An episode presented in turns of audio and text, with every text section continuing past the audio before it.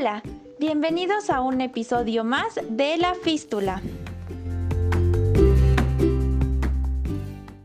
Mi nombre es Areli Brito Puga y soy estudiante del cuarto semestre de la licenciatura en estomatología y este podcast va dedicado para la materia de oclusión. El día de hoy vamos a hablar sobre las principales alteraciones que surgen de una oclusión normal. Para esto vamos a definir el término de maloclusión o maloclusiones. Estas son alteraciones o desórdenes oclusales que están sujetos a condicionantes estéticos, étnicos y culturales, como factores genéticos, influencia de caries en dentición temporal o permanente, pérdida prematura de órganos dentarios y la presencia de algunos hábitos orales perniciosos. ¿Por qué es importante tener un buen diagnóstico en la oclusión? Engel postula que los primeros molares superiores eran fundamentales en la oclusión y que los inferiores se debían relacionar de forma que la cúspide mesiobucal del molar superior coincidiera con el surco bucal del molar inferior.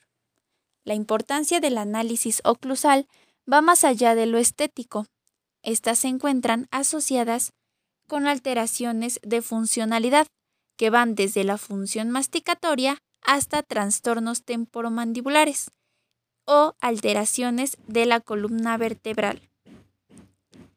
Para dar inicio a las alteraciones que surgen de una oclusión normal, comenzaré con las parafunciones. Las parafunciones pertenecen a una serie de hábitos bucales tales como la succión digital o labial, respiración bucal, hábito de colocar la lengua sobre los dientes. Los niños en particular practican estos hábitos anómalos como una forma de atraer la atención debido a que se encuentran expuestos a un entorno familiar violento, falta de atención, falta de madurez emocional o algunos cambios constantes en el ambiente familiar. La importancia de dichos hábitos en la odontología radica en que todos los hábitos bucales parafuncionales modifican la función y la posición de los dientes y la relación que guardan entre sí, ya que interfieren con crecimiento normal y en la función de la musculatura orofacial. Ahora bien, una maloclusión es de origen multifactorial en la mayoría de los casos, no hay una sola causa que la produce, sino hay muchas interactuando entre sí. Una de ellas es la predisposición genética, que se refiere a todos esos genes que dictan la herencia de la maloclusión durante el desarrollo craneofacial.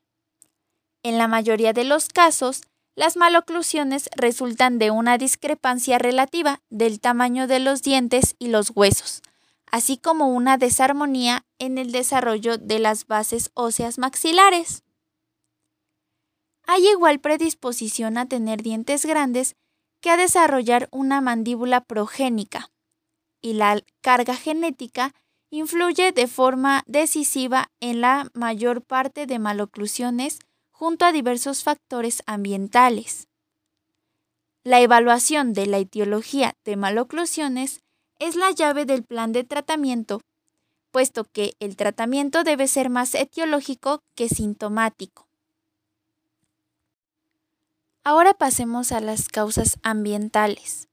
Una de las causas ambientales de maloclusión más importante la constituyen hábitos de larga duración, que afectan la función y equilibrio de los dientes y los maxilares, tales como la interposición lingual es decir, deglución atípica, succión digital.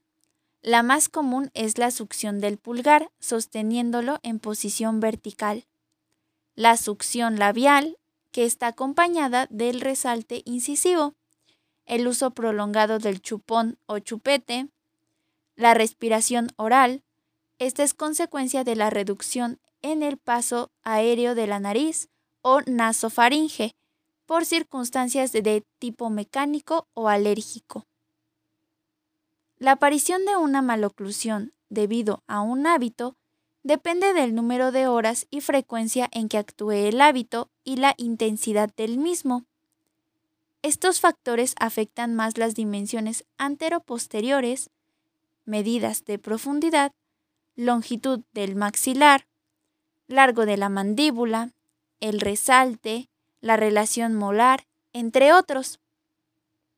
Es por ello que es de suma importancia hacer una buena anamnesis, tener un manejo adecuado de nuestra historia clínica para saber qué tipo de factor es el que pudo haber prevalecido en su tipo de maloclusión. Así podremos saber qué es lo que debemos mejorar para garantizar éxito en nuestro tratamiento. Para concluir este podcast, mencionaré algunos tratamientos.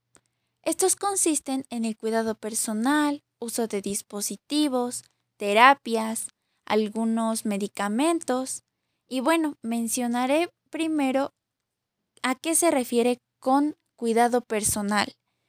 Estas consisten en técnicas de relajación y control de estrés.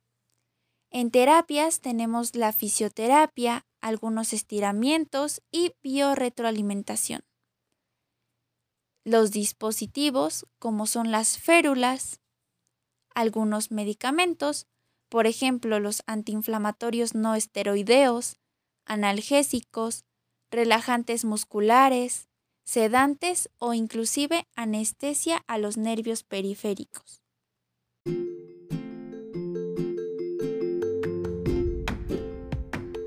Ahora que conocemos bien la importancia del diagnóstico y tratamiento, es nuestro deber como buenos odontólogos ejercerlos de forma adecuada y consciente. Con esto concluyo el podcast de hoy. Agradezco mucho su atención. Los espero en otra emisión. Hasta la próxima.